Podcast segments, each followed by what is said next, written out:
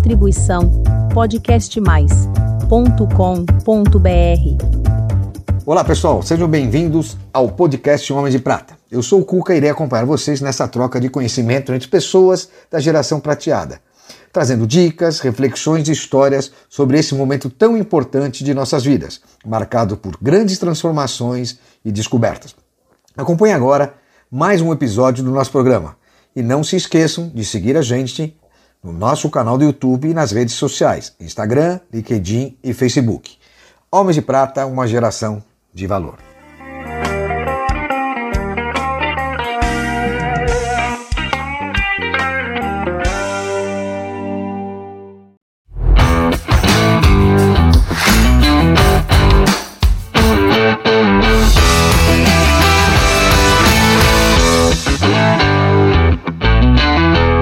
Olá, meus queridos amigos homens de prata e mulheres de prata. Vamos gravar agora com Walter Becker. Isso mesmo, Walter Becker, 57 anos e vice-presidente da onde, meu querido? do Centro Universitário Ítalo Brasileiro, que ele está localizado dentro do Espaço Itália. Agora eu acertei. Então eu queria fazer esse agradecimento especial a todas as entidades que ele falou aqui, a universidade e o Espaço Itália. Ok? Seja muito bem-vindo, Walter. Um prazer tê-lo aqui. Primeiro é o seguinte, um Obrigado. prazer porque um cara é velejador. E ter um velejador aqui comigo é bom demais. Muito bom. Walter, me fala uma coisa. É, como sempre, eu queria que você falasse qual o propósito do Walter hoje, Walter Becker. Quem é Walter Becker e qual o seu propósito? Walter Becker. Hoje é, eu sou um, um profissional que já na minha carreira eu venho construindo é, com várias atividades, tanto na esportiva como você falou, Cuca, eu acho que velejar foi muito importante na, na minha formação. né, por incrível que pareça, porque você está envolvido com pessoas, está envolvido com comando de barco, com decisões, Estratégias. estratégias, não é? Mas também a educação tem- sempre esteve muito ligada comigo e hoje, felizmente, eu vim aqui parar dentro de um centro universitário, onde sou responsável também por novos negócios, enfim. A peculiaridade aqui do, do nosso centro universitário é que ele transita em várias áreas, né? Então eu Claro. tenho a possibilidade de agregar muita coisa que eu aprendi na minha vida profissional e depois talvez a gente vá falar sobre ela, né? Um pouquinho. As etapas. É, e chegando agora para desenvolver vários produtos diferentes, conhecer pessoas diferentes e principalmente mudar a vida das pessoas. Que bacana. Hoje, hoje o meu propósito principal é esse, é de alguma forma contribuir para a melhora da vida das pessoas. Que bacana, né? A gente, nessa geração que nós vivemos hoje, a prateada, sanduíche, seja qual for que a gente nomeie, é, é importante a gente poder fazer alguma coisa. O Homem de Prata tem essa função, trazer, trazer através das pessoas com mais de 50 anos essa experiência que possa colaborar com uma- alguma iniciativa para vocês. Walter, me fala uma coisa, você é advogado Sim, de formação, formação. trabalhou muito tempo como advogado, como é que é a sua, É, Cuca, a sua eu- carreira? Porque você começou como office boy numa empresa que não tem nada a ver com... Foi, foi isso mesmo. Eu comecei. Minha carreira profissional, posso dizer que eu comecei como office boy. Se bem que antes. Extinto, era... já extinto, né? Office boy já não existe. Já extinto, já extinto, é uma profissão extinta e fruto dessa modernidade toda, dessa dinâmica É. em que novas profissões surgem e outras se extinguem. Né? Eu comecei eh, em 1985, eu tinha saído do Exército, eu servi o Exército na época, uma época conturbada ainda no país. É, né? 85. Passei por, pelas campanhas de diretas já, enfim. Eu saí do Exército, fui procurar emprego e eu eu, queria ser advogado, mas focado em empresa. Eu gostava de empresa, sempre achei isso muito bacana. Fui procurar emprego e naquela época, Cuca, é, office boy, você começava com 14, 15 anos.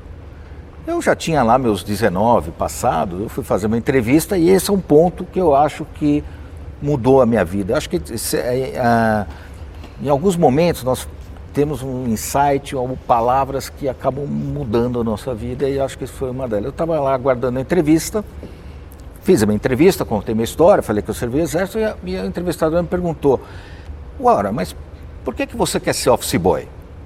Eu respondi, eu não quero ser office boy. Eu quero ser advogado, quero trabalhar em empresa. Office boy é só o meu Um começo. caminho, um caminho. É o caminho, é a porta de entrada que eu achei para os meus objetivos. O pessoal Bacana. parou, voltou, veio com, com um senhor, que foi meu chefe, inclusive, na, na empresa. Ele falou para pedir para repetir, ele falou, você está contratado. Então foi aí que eu dei início, né? Eu Primeiro trabalhei na- propósito. é, é, o SAD Sul-Americano de Engenharia, hoje já não existe mais, era uma empresa muito grande na época, 5 mil funcionários, é uma empresa de infraestrutura, bacana. onde aprendi muito, porque esse meu chefe é uma pessoa extraordinária, que ele olhou para mim e falou, olha, com essa desenvoltura eu vou te colocar um ano em cada departamento aqui da empresa, né? Então eu fiz tudo, Cuca, eu fui... Até jurídico. Até jurídico, principalmente jurídico. Eu participei de gestão de contratos, de licitação, área trabalhista, área tributária. Pô, mas quanto tempo você ficou lá? Enfim, eu fiquei quase sete anos. Mas não de office boy. Não de office boy. Ah, eu fiquei. Eu entrei, o primeiro desafio da minha vida foi: eu entrei, era office boy, fiz, prestei vestibular. Meu chefe era professor da PUC, onde eu estudei. E o primeiro desafio foi: bom, você tem que passar, porque eu só consigo te manter aqui se você entrar na faculdade, porque eu quero você trabalhando. Então você vê que já começou, não começou fácil. Não, Não, começou não. fácil. né? E aí foi, eu estudei sete anos depois, como- eu saí de lá, né? Começou as terceirizações, né? Jurídicos naquela época foram terceirizados e eu fui nessa leva. Quando então, ah, junto com outras pessoas que trabalhou dentro dessa empresa mesmo, nós começamos uma consultoria empresarial, tratando de tudo, né? É eu bem também- eclético esse teu mundo, hein?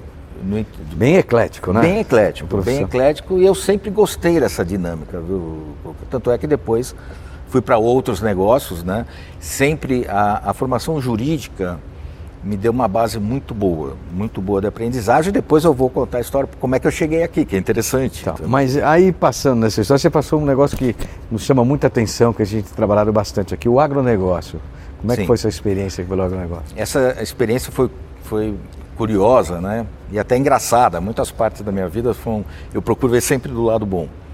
Eu tinha um amigo meu que falou: eu vou, eu quero abrir um negócio eh, ligado à soja. Na época a soja estava em alta, ele era um investidor e ele conseguiu lá um, um outro amigo dele para ser sócio dele e falou: vamos abrir então uma agropecuária. Chamou Walter, vem cá. Eu vou abrir uma agropecuária, você me ajuda a estruturar toda a parte jurídica do negócio. Eu falei, perfeito. Eu estava entrando no avião indo para Palmas. Palmas, nossa, ele me liga, ele me liga e fala assim, Walter, sabe aquele meu sócio? Sei.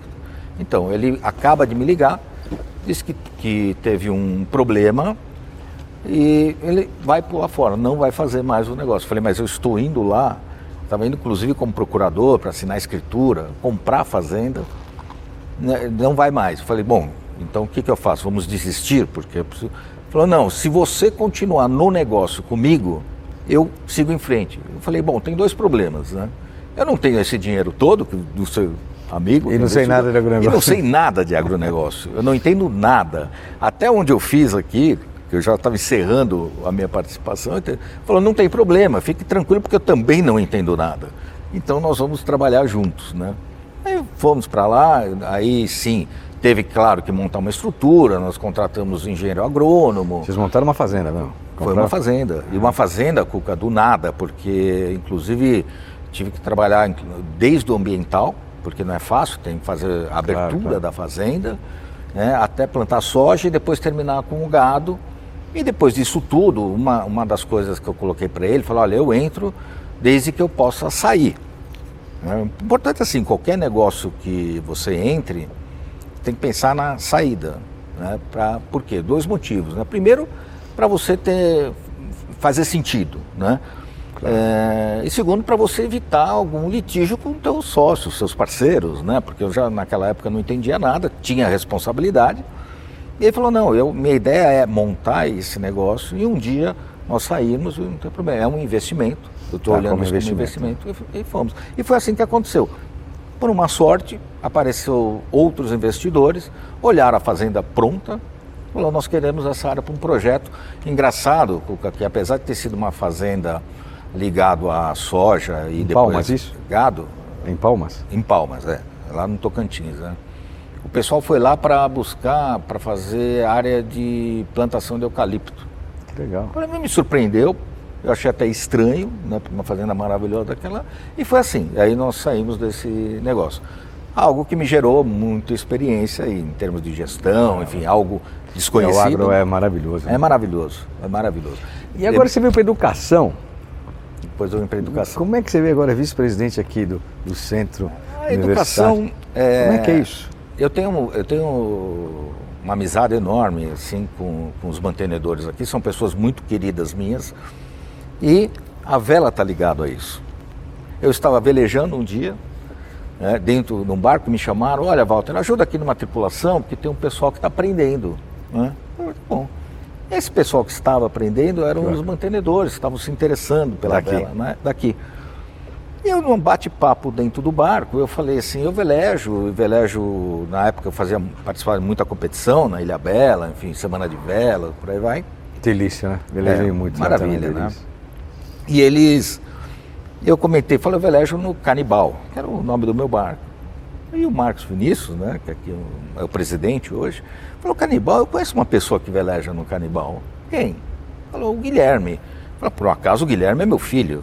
E daí nós começamos a ter uma amizade, né? Que legal. E velejamos assim, acredito que uns dois anos juntos, até que dentro do barco nós ele falou, mas o que, que você faz mesmo? Eu falei, Marcos, poxa, já falei para você o que, que eu faço. Eu trabalho na área de negócios, eu tenho uma, uma especialidade jurídica para formatação de negócios, gosto muito dos do novos negócios, contei essas experiências que eu tive, inclusive na agro e também passei um pouco na experiência da infraestrutura do Porto de Santos, algumas coisas assim. Ele falou, eu preciso que você então me dê uma ajuda lá no Centro Universitário Ítalo Brasileiro.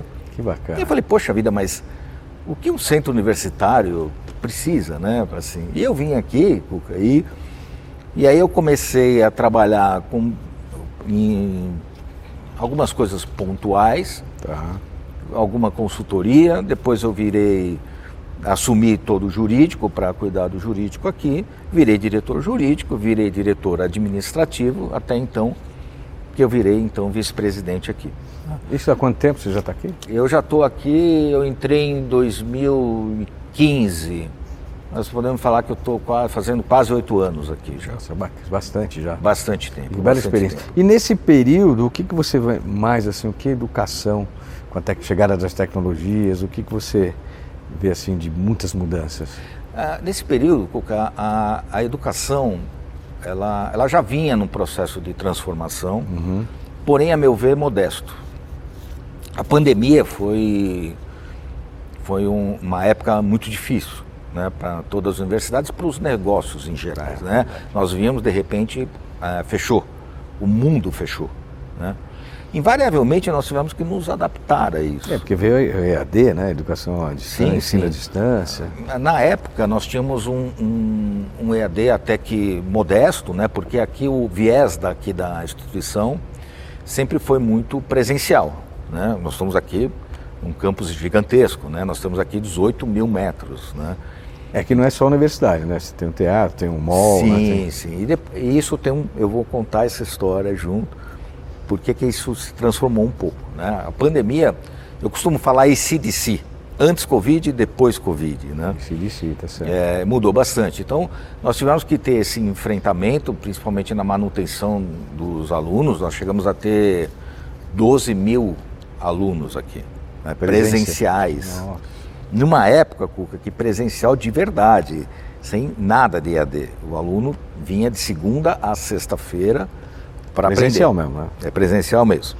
Veio a pandemia, tudo começou a mudar, tivemos que nos adaptar. Nós já estávamos trabalhando no EAD, tivemos que nos adaptar muito rapidamente.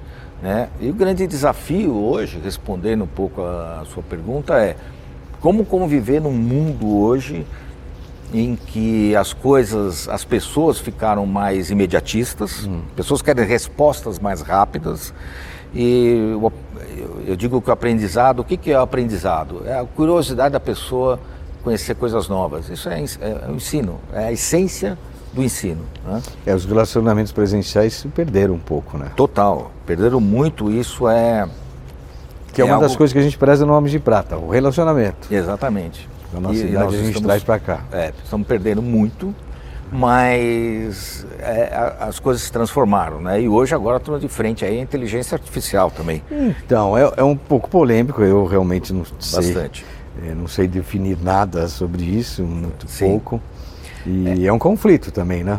É, é um conflito, mas é algo novo como surgiram outras coisas, né? É, Nós não vivemos sem elas também, mas. Não, é, exatamente. O, o- assim como nós, nós, na nossa geração, nós estudamos fundamentalmente livros, né? As outras gerações começaram a estudar já tendo recursos de computação, o chamado Dr. Google, né? Quem nunca foi É. pesquisar no Dr. Google? E agora vem a figura nova, né? Que é essa inteligência artificial. A meu ver, isso vem para contribuir. Né? É uma nova ferramenta que todos nós, inclusive a geração prata, tem por obrigação aprender. Né? Tá, a utilizar. É uma ferramenta a mais. Beleza. E agora, pegando esse gancho que você falou, geração mais, você está vendo muito preconceito ainda na universidade? Teve um escândalo há pouco tempo sobre as pessoas mais velhas estudando. Como é que você vê esse comportamento das pessoas que querem iniciar ou voltar a estudar? É, eu, eu vejo muitas vezes, Cuca, eu, nós lidamos aqui, pelo fato de, de estarmos na, na área educacional, nós, invariavelmente, nós conversamos muito, principalmente, nós formatamos, por exemplo, cursos de recursos humanos. É o nosso core, é o, é o que nós trabalhamos aqui. Tá. E por conta disso tem muitos contatos com, com pessoas da área, enfim. Preconceito existe, né? Existe um pouco, mas eu acho, Cuca, que existe também uma culpa recíproca do mercado e também das pessoas 50 a mais, vamos dizer Por assim. que, que você diria isso? Porque muitas vezes é, a pessoa se se fixa muito na experiência e ela é importante, não tem a menor dúvida, e como se isso bastasse. Mas não. Cuca, nós estamos falando aqui, existem estudos que dizem que metade das profissões é, do futuro, daqui estou falando daqui cinco anos, de 5 a 10 Quais anos, profissões, não existem ainda. Ah, não existe. Elas não existem. Elas vão, vão surgir justamente por inteligência artificial, novas tecnologias, novas formas de fazer as coisas, mais dinâmicas, né? Então, invariavelmente, não é só aí uma questão da, da geração de prata, mas de toda a geração nós estamos falando. E a geração de prata tem sim que se capacitar e aprender juntamente com as Então, outras pelo que eu gerações. entendi, me desculpa, você falou assim, pô, você também tem um contraponto aí, porque as pessoas parecem que acham que tem experiência. Mas Sim. se ela está vindo, se ela está procurando, ela não está aberta já para ter novas informações, novo conhecimento?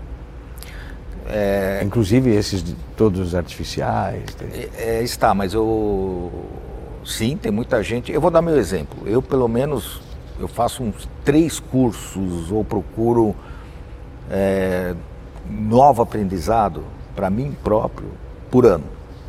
Mas é um ponto fora da curva, né? Você pegar toda a população da geração prateada, não tem esse hábito, né? Não, não tem esse hábito e é justamente esse é o ponto Que eu acho que deveriam ter. Deveriam ter, exatamente. Né? Mas pensando nisso, Cuca, ah, nós aqui estamos muito de olho nessa geração. Nós conversamos até há pouco que nós estamos falando que 25% da população, População. ativa, e acho que você conhece até melhor que eu, né?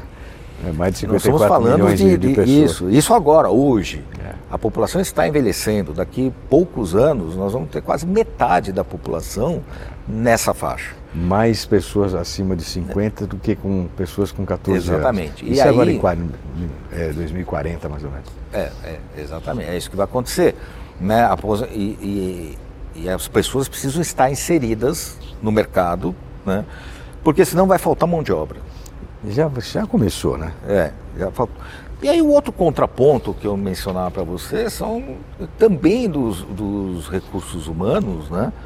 De olhar para essa geração como algo uh, diferenciado, porque se é uma geração também capacitada como os, os demais, né? Não é o fato de nós sermos mais, mais velhos, por exemplo, e termos experiências que nos dá assim eh, uma carta branca de não querer Ah, aprender mais. Muito pelo contrário. Nós a precisamos tem- estar é, sempre atualizados. direto. Aliando à experiência, aí sim você vai ter um profissional que certamente vai dar sustentabilidade para a sua a organização, principalmente na área de convivência humana. Porque essa experiência de convivência humana é muito importante. Por quê? É porque hoje se As perdeu um pouco, pessoas né? Se perderam. Era o que a gente falou agora há pouco. Isso se perdeu. Isso se perdeu um pouco. Né? E Eu a- tenho um mais- filho que faz faculdade no Mackenzie, nunca foi no Mackenzie. É, exatamente. E você falou, poxa, aqui dentro de uma universidade, o relacionamento com as pessoas, de todos os tipos de pessoas, é muito legal, muito diferente, né? Muito diferente. É. Inclusive aqui, o que a gente busca, inclusive com os, os alunos EAD, é trazê-los para cá, aqui para dentro. Porque nós temos muitas atividades aqui. Né? É um clube praticamente isso aqui, É, né? é um um, clube. campus, um campus universitário, né? É, exatamente. É um clube que também mudou um pouco o conceito após pandemia, né? É, nós passamos a ser muito procurados justamente pelo fato de ter uma área muito grande aberta, né? As pessoas passaram a procurar isso. Nós temos aqui esporte, podemos aqui... é, existem vários fatores aqui que levam sempre à convivência, à convivência social. O, o ser humano, ele é social por natureza. Né? Não interrompi. Você, a gente estava falando, a geração prateada já está inserida nesse presencial ou não? Aqui? A geração prateada, não. Eu tive uma. Antes da pandemia, nós tivemos aqui um aumento de, de uma geração, mas não prateada, entre volta de 40 anos. Bom, né? já é um. É, não é nós percebemos 18, isso. né? é. Nós Não é percebemos que iniciante. teve um aumento e, e muita gente, porque a, a educação se tornou um pouco mais acessível também. Verdade. Então muita gente, Cuca, que eu vejo aqui muitas vezes formaturas, é, pessoas hoje que é a primeira pessoa da família formada, Bacana. principalmente no nosso projeto. Isso que eu queria, o projeto da favela, Universidades na Favela. O que, é isso? É lindo, cara. Fala. É, isso, isso é uma, uma satisfação muito grande para nós né, e para mim do lado pessoal também. né. Nós pensávamos entrar em projetos sociais, né, vamos ajudar as pessoas. E aí nós pensamos, vamos conceder bolsas de estudos àqueles que são mais necessitados. Falamos, poxa, mas será que isso- isso por si só é um projeto social? né? Será que eu ficar aqui esperando aqui nos portões falando, pessoal, venham estudar aqui, vou te dar bolsa gratuita, é de fato um projeto social? né? Sim, ajuda, mas seria completo? Para você, o que, que você acha? Ah, eu, eu tenho uma interrogação, porque as pessoas às vezes têm, É. podem ter acesso e não vêm, né? Pois é. Não vêm por uma série de coisas. Pois é. Então, nós conhecemos um, um projeto menor ligado à educação em, em Paraisópolis. Fomos para lá. Nós vimos um prédio onde tinha todas as condições de, de trabalharmos e nos instalamos lá. Hoje é o primeiro e, por enquanto, o único centro universitário dentro de uma favela. Nós somos Nossa. dentro, Vocês mas dentro mesmo, não é na, dentro da favela de Paraisópolis. Né? E lá nós começamos a agregar mais coisas. Né? Não é só a educação que nós damos lá. Nós estamos levando os nossos professores e alunos para lá. Porque o aluno também tem que entender que ele precisa trabalhar em ambientes diferentes. entendeu? Para ver a realidade da Eu- é, vida. Sim, porque senão o aluno fala, eu, eh, eu mesmo, qualquer pessoa fala, poxa, será que eu tenho segurança para entrar num lugar como esse? É o que todo mundo pensa. É, na maioria das vezes é a primeira coisa que vem. É, Se só não vem isso, né? É, então as pessoas, "Me- será que eu tenho segurança para trabalhar? E acredite, tem. Muita segurança, lá é muito tranquilo. E que curso que vocês dão lá? Nós oferecemos todos os nossos cursos disponíveis aqui. Tá. tá? E lá especificamente, eh, nós percebemos que nós precisamos dar também cursos profissionalizantes. Ah, legal. Por que profissionalizantes? A pessoa precisa entender que a educação transforma vidas. Só que ela tem uma necessidade de transformar rápido. São pessoas lá que não têm muita ajuda familiar. Né? As pessoas trabalham literalmente para comer, para morar. Né? Então, se você pensar, o- tem, existem pais que ajudam? Ah, Existem, mas a maioria tem que trabalhar para sustentar, né? Ah, não só a sua casa e também os estudos. Né? Então, diante disso, o, o- e eu tenho uma outra realidade lá, nem todo mundo está apto. Porque É, para fazer um curso porque superior, as pessoas quase não conseguem você estudar. precisa terminar o É. ensino médio. Então, nós estamos trabalhando com o ensino médio, mas aí é o, o EJA, nós vamos lançar muito brevemente. Isso é online ou presencial? É online. Online. O EJA a é online. maioria, a maioria dos cursos que vocês estão oferecendo lá são online? São online, porém com é, prática dentro da comunidade. Por quê? Nós vamos colocar, por exemplo, nós temos quatro cursos já ativos lá. Nós temos a enfermaria, nós colocamos nossos alunos e professores, enfermeiros, para fazer atendimento à população. Que legal. Eles fazem atendimento, fazem exames é, de, por exemplo, HIV, sífilis, é, colesterol, Coisas básicas. sinais que- vitais. E, e quando eles detectam algum. Eu tô, estou treinando o aluno, estou treinando o aluno a- também a fazer um atendimento em pessoal de vulnerabilidade. Né? E também, ah, quando detecta algum problema, nós fazemos um encaminhamento. O interessante disso é que, normalmente, esse pessoal, ele não, eles não estão acostumados a ter um acompanhamento médico eh, preventivo. Normalmente a pessoa fica ruim, doente Procura e vai ao médico, médico. é. Com isso, nós estamos também mudando um pouco a mentalidade E da vocês população. mantêm uma enfermaria lá, alguma coisa? Mantemos, nós mantemos. Nós temos os dias certos. Então como é de- que é a estrutura? Você tem um prédio Eu tenho um prédio com três andares, são 800 metros quadrados, dentro da favela? dentro da favela. Comunidade, né? Porque É, é, é, como eu também tenho essa dúvida. Para lá, eles preferem que eu diga favela. Ah, é. É, não é Exato. preconceituoso. Já Que no Rio bacana. de Janeiro, foi um pessoal da Rocinha visitar o nosso projeto, né? Já no Rio de Janeiro, eles preferem comunidade. Os dois termos, Não, tudo bem. eu diria que são corretos. Então aí você falou 800 metros, 800 metros, cada andar eu tenho uma atividade diferente, tem um andar só com salas de aulas, com carteiras, e tem um, um andar que foi totalmente preparado para atendimento, para a parte prática da- das aulas, onde vão os professores, né? Então eu tenho o atendimento ambula- ambulatorial, eu tenho também eh, o atendimento de psicologia. Que o legal. professor vai lá e faz um atendimento psicológico do pessoal e olha, já está com fila de atendimento. Nós já temos, nós estamos tendo que ter agendamentos diante da Puta, que procura. bacana. Parabéns, viu, cara? Coisas que as, que as pessoas sequer sabiam que existiam. A pessoa, poxa, Cara, ó, um trabalho lindo que vocês têm que acompanhar. Como é que faz para acompanhar isso por um site, algum link? Como é que a gente pode acompanhar as pessoas entenderem ou eventualmente quiser até participar do projeto? Sim, claro, todos estão abertos, né? nós temos várias empresas interessadas nisso, colaborando conosco. Quem quiser acompanhar, você pode, depois vamos colocar na descrição do vídeo, nós temos nas redes sociais, no Instagram, é souítalo.paraisópolis. Ah, Sou claro. Ítalo. Sou Paraisópolis, Paraisópolis. você vai achar lá, lá retrata muito do nosso trabalho. Que bacana. E depois eu, eu dou, vou dar todas as indicações para vocês acompanharem o nosso trabalho lá. E qual a sua função lá hoje? Hoje, hoje minha, minha, eu sou o head desse projeto. Ah, foi ideia sua? Foi, foi sim. Porra, parabéns, viu? Foi sim. Foi, foi ideia minha, imediatamente adotada pelo, pelos mantenedores, né? Como eles entenderam que, que já tinha ideia aqui da própria universidade de fazer um projeto social, nós já trabalhávamos com isso. Mas resolvemos ampliar.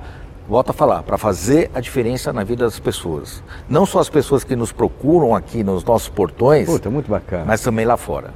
Que é, isso é um exemplo que as pessoas consigam acompanhar vocês de casa, geração prateada, todos os nossos amigos.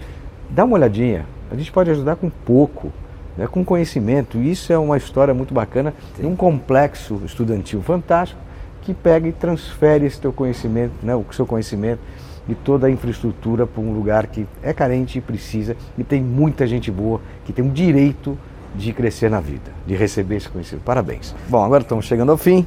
Um bate-bola contigo aqui. Um desafio. Desafio é expandir o projeto de Paraisópolis para todo o Brasil. E Fazer pode, a diferença. e pode contar com a ajuda de todos. Uma paixão, Minha família, um sonho. um sonho. É, sonho ver pessoas simples é, tendo sucesso na vida. E um medo. Falhar com, com, com as pessoas. E um arrependimento. Não, não ter entrado antes na área educacional. Um defeito. Às vezes um excesso de perfeccionismo. Buscar, de buscar as coisas perfeitas. Nem sempre, às vezes a, a, a perfeição te impede de chegar ao fim. E a qualidade? Uma qualidade minha. Agora peguei, né? Eu acho que a qualidade foi sempre, até pela minha profissão de formação, a qualidade é estar ao lado das pessoas para ajudá-las. Bacana. Tra atrair para mim problemas de outras pessoas. Isso eu fiz muito na vida. E é, foi muito gratificante. Ajudar. É isso aí. Ajudar. Beleza. É isso aí. Bom, gente, estamos chegando ao fim. Espero que vocês tenham gostado. Walter, aqui uma lembrança da nossa querida Água Prata, são Oh, as obrigado, águas tônicas. viu? Espero que você. Obrigado, gente. Olha, eu não conhecia, achei muito bacana isso. Chegamos ao fim. Não se esqueçam de se inscrever no nosso canal, nas redes sociais, colocar sininho, compartilhar para cada vez mais aumentar a nossa audiência. Walter, muito obrigado. Obrigado, Cuca. Um prazer recebê-lo. Prazer. Espero que vocês tenham gostado. Gostaria de agradecer mais uma vez o Centro Universitário Ítalo Brasileiro. Um abraço a todos. Fique com Deus. Homens de Prata, uma geração de valor.